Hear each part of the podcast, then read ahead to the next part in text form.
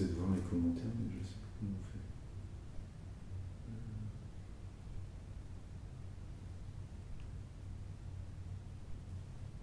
Euh. Hmm. Que ça fonctionne. C'est bon? Je crois. It says direct. It says direct? Ah oui.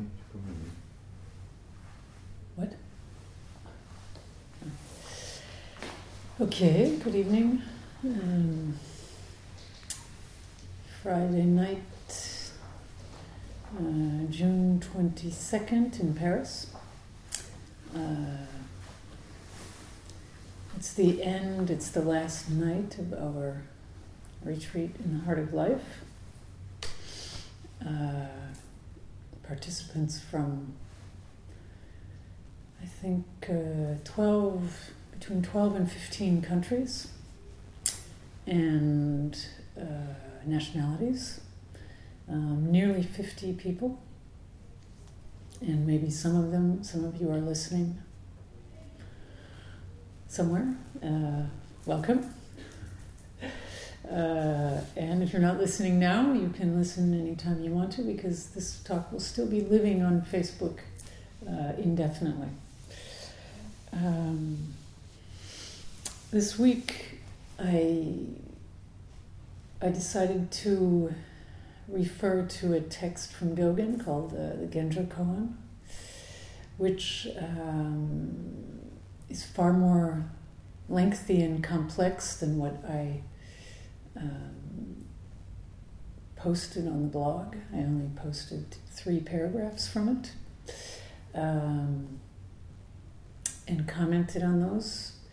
Uh, however, those three paragraphs and the comments, uh, I feel um, say the whole thing. Not that we don't need to read the rest of it and look at it, but those bits that we referred to, that I talked about, um, had meaning for our practice this week and for our whole lives. Um, this retreat in the heart of life we've done many times. I forget how many years now we've been doing it, twice a year. Uh, every time it's different. I think most of the participants would agree that it's different every time. Uh, it certainly is for me um, because our lives are different, uh, our days are different, the activities we do are different. Uh, it's a different time, different place, different people, um, different season. Uh, I usually, the last time we did it was in October, I think, or November. And now it's June. We were in the autumn, now we're in the summer. Um, now, what remains the same about this retreat and what the point is, if I can say there's a point, um, it's to help us to see or experience, maybe is better, the, the oneness of our life and our practice, that it's not two separate things. Because we tend to think that practice is one thing and our daily life is something else. Or vice versa, our daily life is something and our practice is something else.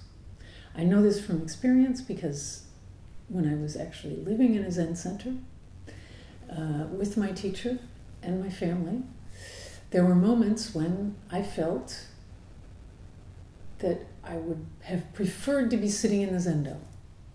I would pre- have preferred to be participating full time in the retreat instead of giving my son a bath or cooking dinner or taking my daughter to school or reading a story uh, before going to bed to the kids.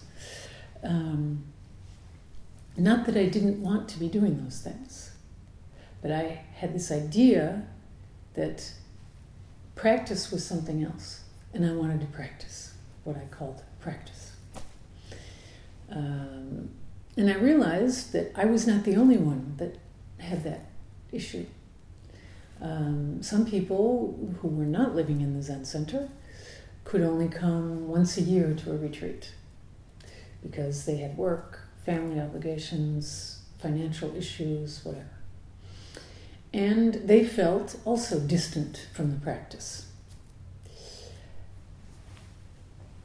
I was fortunate that I could realize through this intense situation of living in a Zen center and having practice, what I considered practice, constantly present in the house that I was living in, that I managed to come to an experience of they weren't different.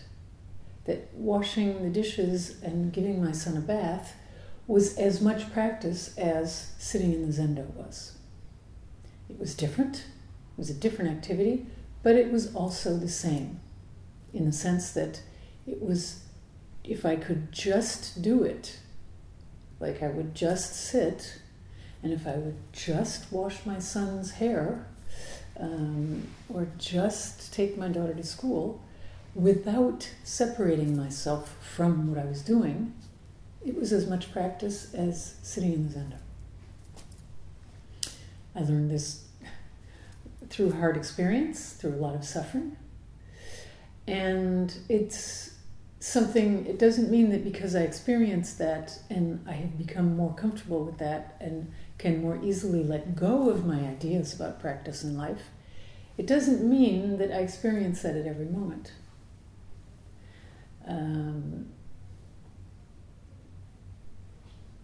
and as the this the Genjo koan, that I have a, a, translation of it here with a commentary, as he points out, Dogen, and the commentary which I was referring to uh, here from Yasutani Roshi, um, seeing the oneness, what we call oneness, seeing that non-separation, is what is referred to as enlightenment or wisdom. However, realization of that, how much does everything we do in our life reflect that? Our activity reflect that oneness? That's what's realization. So, as we chant in one of our chants, um, to encounter the absolute, to encounter oneness, is not yet enlightenment. I'm saying that the experience of that is what we would call an enlightenment experience, but, and that's a big but, if we don't put it into practice in our daily lives, it means nothing. It's just an idea or a concept. So the idea behind this this concept I have about this workshop, this retreat, is an opportunity to realize it, to see it and realize it. And I think to some extent, through the comments I've read on the blog and just interactions I've had with people, people understand that, I think. And at some moments in their lives during this week, they have come to that They've, they've seen that. Um, in a different culture, in a different century, in a different context, people would go to a monastery and try to close that gap between practice and life by immersing themselves entirely in practice. But they would be shutting off the daily life aspect Of course, in a monastery, there's daily life, there's cooking, there's work, there's you still have to shower and clean your clothes and eat and a variety of activities. However, uh, it's taking a step into one aspect, into the practice side, putting, or maybe taking putting both feet in the practice side, let's say. Whereas if you don't go to a monastery, it's keeping both feet, feet in the secular lay life. This is a very dualistic way of seeing it, okay? Um, in our culture, we don't have that same, to that same extent, these options. Uh, our culture is very much a lay culture, and in terms of Zen practice, um, the monastery model eh, doesn't function in the same way that it does in, in traditional Oriental cultures. So, our challenge is what the challenge has always been for everyone in any moment of life is to see what our situation is and how best to live it fully. In, in Japan, people, the situation was that you could go live in a monastery or not. And the people who didn't supported the monastery. We don't have that option here. We don't have that in the same way. And it's not actually, why should we? We can start where we are and use the ingredients that we have here. There's nothing, we're not missing anything. We have everything we need here. Um, like I said on the blog today, um, a monastery is not a particular place. No, I said a zendo. Zendo is not a particular place. Um, my experience was that monastery or zendo was not a particular place, it was wherever I was. It's wherever I am. Um, and like I said, I learned this through hard experience. um, and not only in my life living in a Zen center, but then going to a new country, uh, going to Portugal and having to start over, start with nothing. And realize that I didn't need anything. I didn't need anything other than what I had. To just sit down and be one with all things and interact as if everything is me and I am everything, I didn't need anything else. That's that. There's nothing. What else would I possibly need? Where else would I possibly need to be but here? So this week has been, um, that's been our intention, was to uh, give ourselves this possibility to experience the oneness and the diversity. To experience each and everything, like I said, just picking up one stone is the entire universe.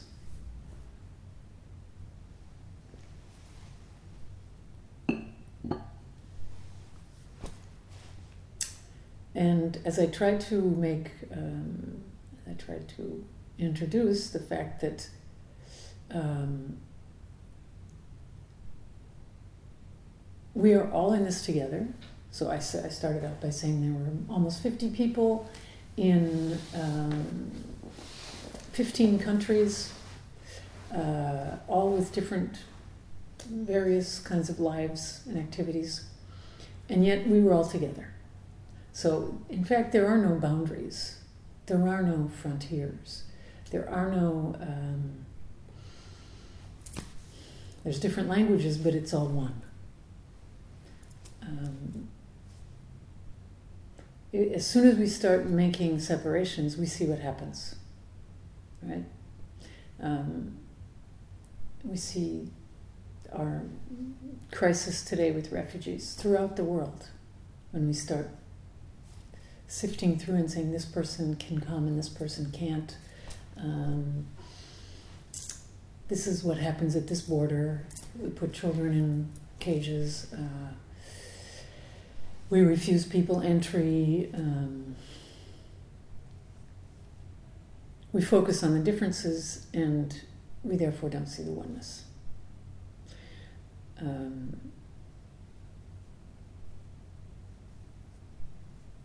now, what if we, what if we focused on the oneness and therefore didn't focus on the differences? Um, what happens then? Like I said, everyone that you meet everyone you met, everyone you talked to, everyone you saw uh, was part of this retreat because you were. And because you were in retreat, your interactions with them were part of being in the retreat. And that means they were part of the retreat because they were with you. And everyone they were with was part of the retreat. And everyone they saw and talked to and interacted with was part of the retreat. So, in fact, everyone in the world was part of the retreat this week. There was no, there was no limit to it. Um, in the same way that everything you did was part of the retreat because you were in the retreat. Um, so, can we say that uh, the, you know, the Argentina soccer team, Lionel Messi, was part of this retreat? Can we say that Melania Trump was part of this retreat? Can we say that um, the veterinarian who took care of my cat was part of this retreat? Uh, can we say that um, the, the, the firemen in the fire truck that went past my house this morning with the sirens on were part of this retreat? Um, can we say the people uh, in the building in the courtyard are part of the retreat? Well, yes, we can. We can. If we let go of our dualistic ideas, which brings us to the fact that the retreat never ends. Uh, I said tonight is the last night, but it's not really. It never ends. Can we see that? Can we experience that? It's one thing to say, okay, I get it, I get what she's talking about. It's another thing to become that and be that. Our whole koan practice that we do is about that. Figure it out, we get the idea, oh, there was, you know, this is what the koan probably means, something like that. But that we don't care about that. You have to be it. You have to make it part of your your life at that moment. Make, make it your life that moment. Um,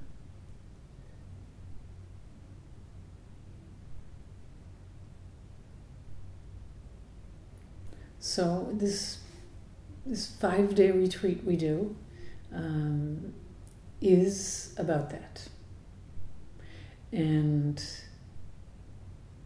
it's it's a modest attempt to uh, do away with the borders, do away with the differences, uh, do away with the separations of, well, because you are in Australia, uh, you can't practice with us.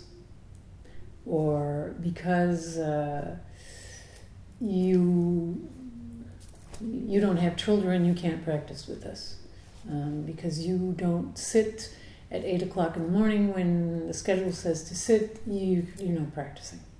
It's to do away with all those differences, um, so that we can then really be who we are and what we are, which is completely different from someone else. And we can really appreciate that Paris is not um, London. Lisbon is not Perth. Um, a small town in Belgium is not. Uh, someone someone in the retreat is in Charleville-Mézières. Maybe the small town in Belgium is near Charleville-Mézières. Maybe I don't know, but it's not the same. At the same time, we're together. Those two in those two different places are together. They're not separate. As soon as you set up one separation, you set up them all. So, as I pointed out in this text, the first part is setting up the differences. Remember, there was it was uh, something like. Um, I should have marked the page. Um, right. when all dharmas are the Buddha Dharma, there are delusion and enlightenment, practice, birth, deaths, Buddhas, and sentient beings. So that's all the differences. Okay? Um, all the dharmas, all the differences. When the myriad dharmas are all without self, so when they're not different, when they're one, there's no delusion, no realization, no Buddhas, no sentient beings, no birth, and no death. So the first one sets up all the differences. The second one, so when all dharmas are the Buddha Dharma, that sets up all the difference, differences. When the myriad dharmas are all without self, that sets up the sweeping away of the differences. No, it doesn't set it up. It sweeps away the differences, let's say. And then he ends this, this third sentence, Dogen says, since originally the Buddha way goes beyond abundance and scarcity, abundance being the all of the dharmas, all the differences, the delusion, enlightenment practice, you know, Belgium, Paris, Perth, uh, Norway, uh, all the different places, all the different people, all the different places, the differences. That's abundance, right? And since originally the Buddha way goes beyond abundance and scarcity, scarcity would be oneness. That would be there are there is no differences. It's all one. Since the Buddha way goes beyond those two originally, there are birth and death, illusion and realization, sentient beings and Buddhas. But it's not the same as the first. It's, it's the three steps. And I know I went through this in the blog, and I know it was very confusing for everyone, I think. um, and I'm sorry about that. Um, and part of the reason that I think I think we can get the difference between all of the differences and the oneness. I think that people can understand that. Um, especially if you sit with that and, and you, you can say, okay, I get it that if if I am not fixed identity, then the other one is not a fixed identity either, and so there, therefore, there's no real boundaries between us. I think you know, that's something that we can get more or less. It's the third step that seems to pose the problems because immediately our mind goes back to the dualistic perspective. So when we hear, ah, so then there is there are differences again, we immediately think that everything is separate again. And we don't but let's say again, but if we've really seen that second step of the oneness, then we will see that things are one and different. And it's the only thing that we share are our differences, in fact, in that sense. Because we're different, we're one. Something like that, maybe. Um,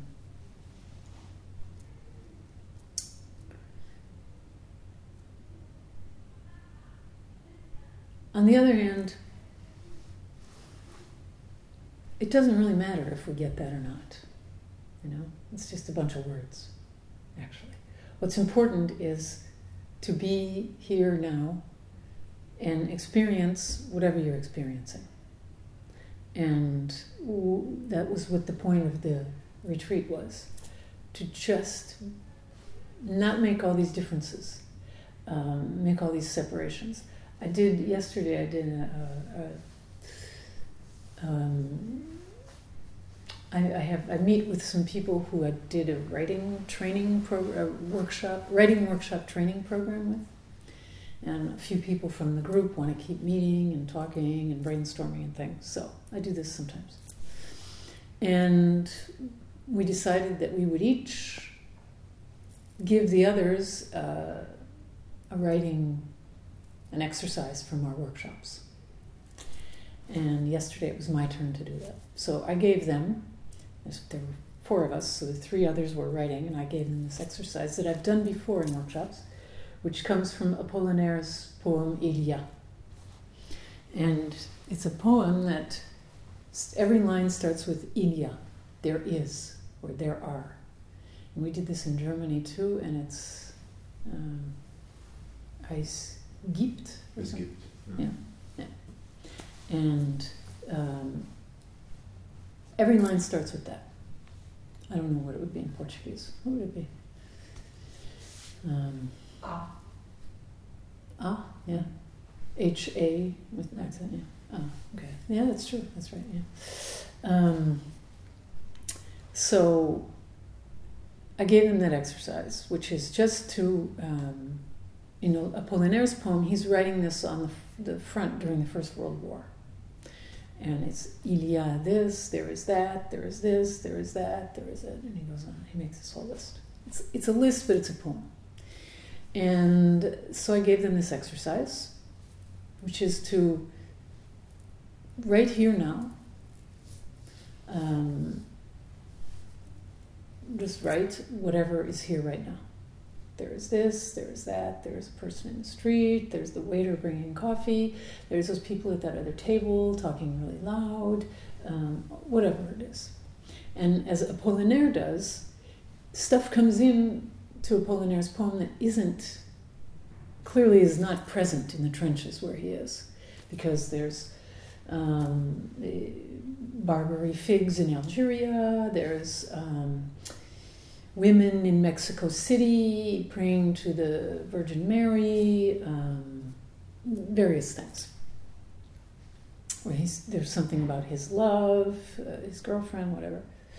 So I, I said to them, you know, whatever comes into your mind as well, you can include in the poem that you're working on.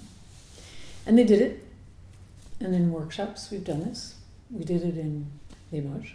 I don't know if you remember that. Yeah. We did, yeah and um, and uh, after we did it, then after they did it, and then they read, and they were amazed um, by what happened for them. Um, about the the different things that came up and that were in their pieces, and even unconsciously connections that were made that they hadn't seen, that they hadn't intended. And one of them reworked just a little bit the poem before the time was up to give it a, you know, like in French we say a chute, which Apollinaire's poem actually has too, but, um, you know, to, to wrap it up and tie it up and give it an ending. And um, and it was really uh, for them they had the experience of, of equanimity, um, of everything that they were seeing and hearing and crossing through their mind was equal. There was no like hierarchy of this was more important than that. The two ladies talking in the corner really loud were not more important than outside the window the, the people from uh, Médecins du Monde, you know, like asking people to sign the paper and give money. Um, the the thought she had about one of the women about her daughter, uh, what her result, how, how her baccalaureate had gone that morning, was not any better or worse than um, the the photograph on the wall that she was meant that she mentioned. Um, and they, all three of them had that experience. They said that. And they were quite amazed at, at that. Very simple exercise, right? Just what is here now? There's a cup of water, there's a camera, there are people, there's black cushions, there's a wood floor. Um, there's I'm wondering who might be listening to this, where. Um, I'm wondering how this will work, if it will work or not. Uh, the the transmission. Um, my glasses are on a book. Uh, it's all different, but it's all one. There's no because we're not separating them, saying this is better than that.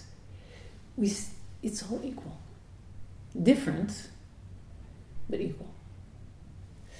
um, when I gave them that exercise, I didn't, I wasn't intending that. I didn't know that that's what would happen for them. Um, and I don't even think out my writing propositions like they do. Uh, we were trained, we went through this training program where you're supposed to say, okay, this exercise is intended to work on narrative structure. This exercise is intended to work on dialogue. This exercise is intended to work on creating characters, um, all, all, these kinds of things. I don't do that. Um, I'm not saying that that's right, and I'm not saying my way is better than their way. It's just different. And I learn from them, and they learn from me. Um, now, if I was fixed on my way, I would not learn from them. And if they were fixed on their way, they would not learn from me. Uh, and the same thing applies to all of life. If we don't, if we're fixed on who we are, who we think we are, let's say, um,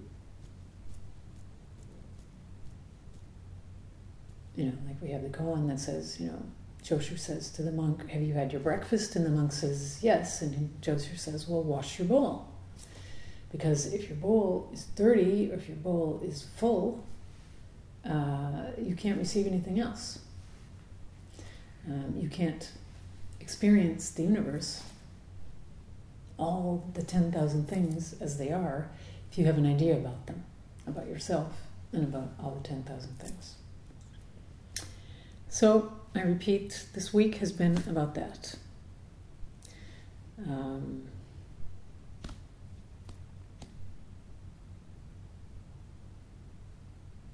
and uh,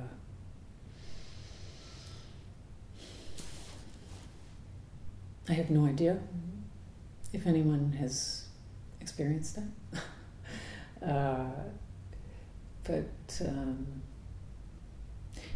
it's not important that I know what people have experienced. What's important, I think, is for us to share our experiences, and that's why I encourage people to post things on the blog. So if anyone out there is listening and you haven't posted on the blog yet this week, please do so. um, and uh,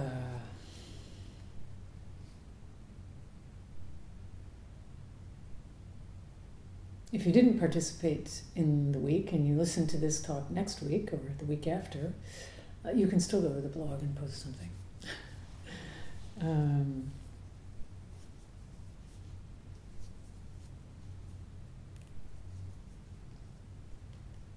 so, questions, comments? Well, Mark said as well, everything is the same. It's better than football. What, what was it? As well, everything is the same. It's better than football. If everything, because everything is the same, even if everything is better than the same, it's better than As football. well. um,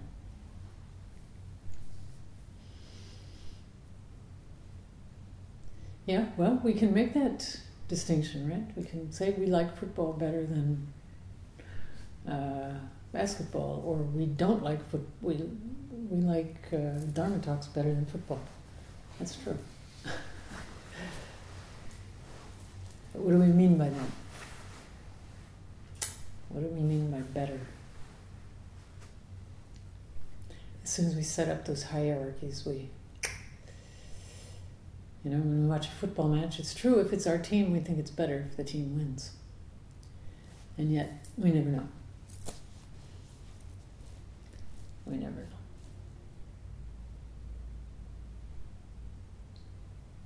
Because actually, there is no better or worse.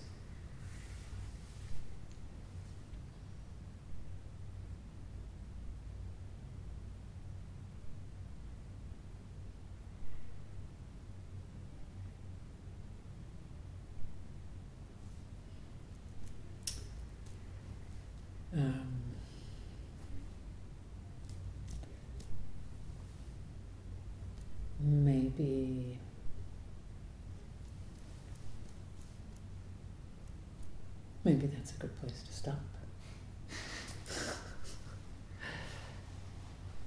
maybe that's the best place to stop. Uh, because it feels like feels like I could go on and on and on with a lot of examples and words, but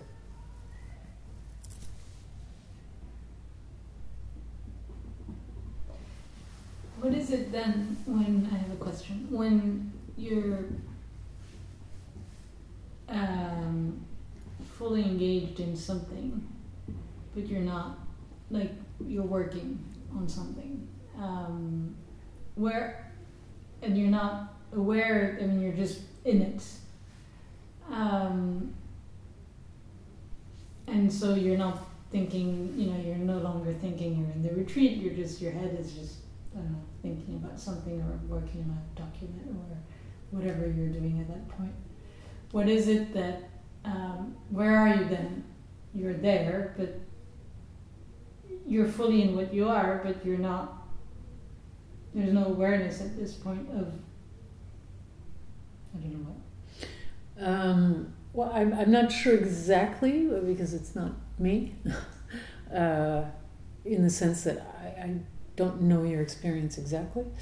Uh, could it perhaps relate to what I had written about the the, the lotus flowers mm. and being if they if they are removed from the water and they are in a field, they will dry up. But if they are stuck in the if they're completely in the mud, covered in the mud, then their fragrance won't they won't open and their fragrance won't emerge maybe what you're talking about is being in the mud, covered in the mud. No, it's not a pejorative mm. when I say that. That's not negative. It's just being absorbed, absorbed in whatever it is, but without the awareness of what it is. Maybe I don't know. But then, for in your case, if you're working on, I don't know, you're writing a poem or or you're filling in your taxes something fascinating. And you're completely in you know trying to understand the numbers. Um, are you in the mud at that point or are you aware or what is it? Well what is how are you present when you're doing you need to concentrate on calculation and where what is it then? Well so okay, take the example of doing taxes. Um, it, it's neither fascinating or not fascinating. Mm. It's neither good nor bad. It's just this is what has to be done, and I do it fully. I give myself to it fully, um, without judging if it's good or bad, if uh, if this is what I want to be doing or not want to be doing, um, even if I don't like it. I mean, I can. I of course have preferences, you know. Um, maybe I put off the, doing the taxes until the last minute or something. Um, but when I do it, I just fully give myself to it. And in that sense, there's no separation, but it doesn't mean I'm stuck in it. Yeah, but at some point when you're fully in it, you forget that you're fully in it. You're just in it. Well, yeah, if, if I'm thinking I'm in it, well, then I'm not fully in it. That's true. That's true if I'm thinking, uh, there, that's but a degree of separation. But a lot of stuff we're fully in it, you, but you're still not aware. So I guess I'm not sure what you're saying. Because you're I've made it. Maybe I don't understand what. Um, or maybe I don't understand. uh, well, no, I'm trying to understand the question. Is what I mean. Um, being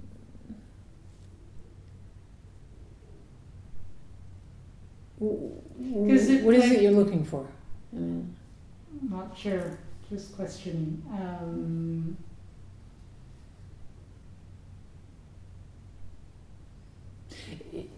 just do it. You know? another example. It, it doesn't have to. You, you know, there's you don't have to have any like illuminating experience of I'm doing my taxes. You just do it.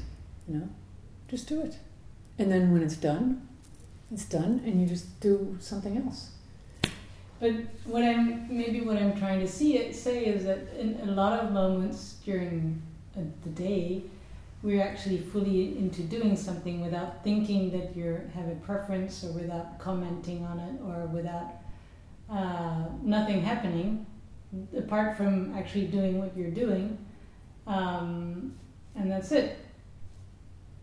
So, So is that bad or no, good no, or no. okay? It's just that you don't realize that you're fully present in what you're doing. You're just doing it. Well, It's just that you're not putting the consciousness of oh, I'm I'm I'm completely there. so but what you're saying is then after the fact you look back and you say, "Oh wow, I was really present all day when I was doing that work." Is, is that what you're saying? Yeah, maybe. Or maybe you know I've been working all morning and I was completely into what I was doing and and I wasn't thinking about the, the retreat, but I was fully present to whatever was happening at that point. Well, had you But been you, you, you, you're not aware of that, you know, you lose sight of, for example, being in the retreat or whatever. Well, if you like are constantly thinking, "I'm in the retreat, I'm in the Mm. retreat, I'm in the retreat," well, then you're separate from what you're doing, which kind of defeats the purpose of the retreat. However, But if you don't say, then, then Exactly. you forget you're in the exactly. So from time to time, it's like with the breath practice, you know. So you're staying with your breath. You're staying with your breath. It's not even at some point. It's, what what the point of the breath practice is. It's not even I am staying with my breath. It's just breathing. And however, sometimes I'm off, and then I come back. Oh wow, yeah, I was I was thinking about you know what I'm going to cook tomorrow for lunch, instead of being here with my breath. Um, but if I'm sitting here thinking I'm counting my breath, I'm counting my breath, well, I'm missing the point of the exercise, if you will, of the technique. Hmm. Um, but all of it is just, just. Uh, I don't want to say gibberish, but it's all um, just structure to help us not have it, not have to rely on structure. Of course, there's always structure, there's always form. Um, but it's to ex- help us to experience the oneness. That, that, that's it. So when you're completely absorbed in something, if, if you suddenly you're thinking, oh, I'm completely absorbed, well, then you're not anymore. You know, you're, you're not. So some people are fully absorbed in what they do without practicing Zen and are maybe very advanced in their Zen practice, whatever that means. Possibly, yeah, whatever that means. Possibly, I, I don't know. It's not my case, Mm. but um, uh, possibly. Why not? Um, you don't have to do Zen practice. Most, most of the people I encounter and I know in my entourage or people who I work with, uh, colleagues, or in Zen practice who I've encountered, that's not the case. They're completely caught up in their ideas and their opinions and their um, preferences, and they're suffering, even though they're they're just all involved in whatever they're doing, but they're not one with it. There's a separation between it. There's a strong sense of I, who's doing something, and um, that's that causes a lot of problems in our lives because then we have rivalries and competitions and failure and success and big and small and fast and sh- slow and um, rich and poor and yeah.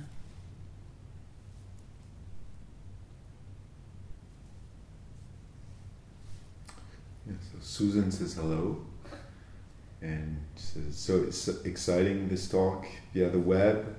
And yes, there's football. Yes, there's you. Yes, there's me. There's Paris. There's Hamburg. There's Perth. And why do I still think that I need or have to deliver something special?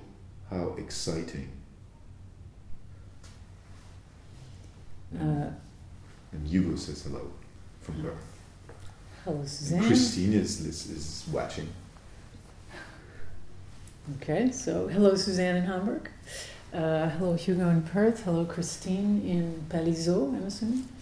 Um, so, Suzanne, Suzanne, I'm not sure if it was if that was a question or a comment. How exciting sounds like a comment. It's more a comment, apparently, Okay, okay. than a question. It is exciting. I agree. it is exciting. Um, even when we're still looking for something. What, what, did, what did it say? I still feel like I have to produce something? No, what was it? Special something. Deliver. Deliver. Deliver. Deliver something special. Yeah. It's true. And the thing is that it's whatever it is is special. So you don't have to deliver anything other than what you deliver because it's already special. Exhausting.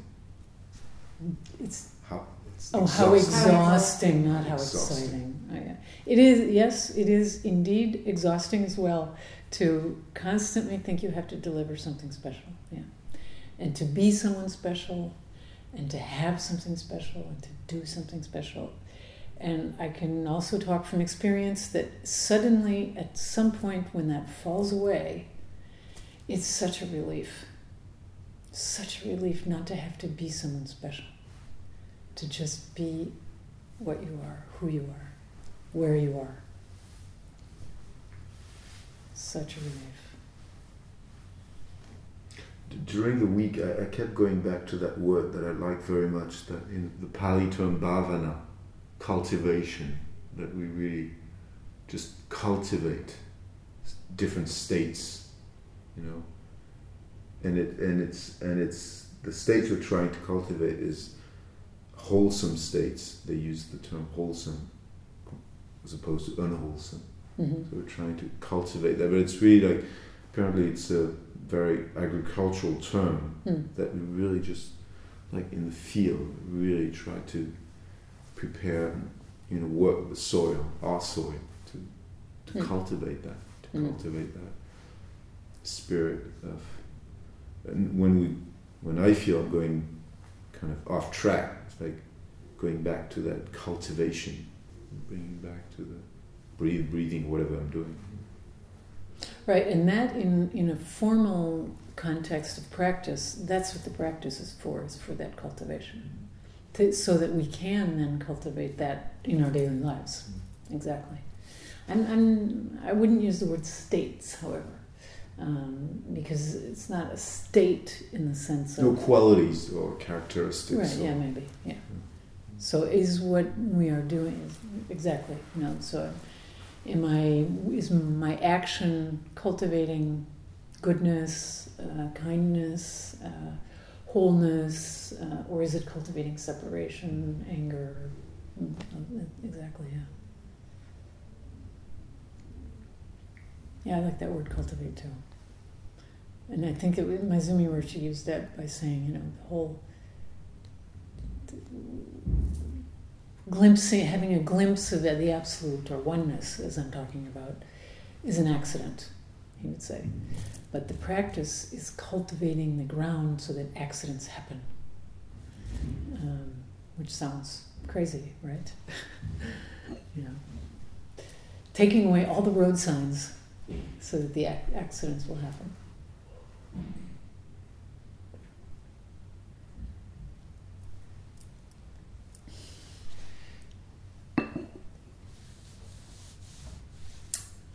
Okay.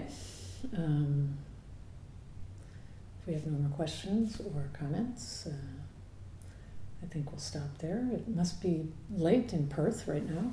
Uh, It's nine twenty-three in Paris. and so I don't know what time it is in Perth, but middle of the night, I would think, or very, very early in the morning. Yeah. Yeah. I would say. Yeah. Six. Wow. Well, nice to have you, Hugo. Nice to have Suzanne, Christine, Mark, everyone, whoever's listening. Um, Three a.m. says Yeah. you Hugo. Yeah, okay. Wow. Devoted. okay, well, thank you, everyone, and uh, à bientôt. Okay.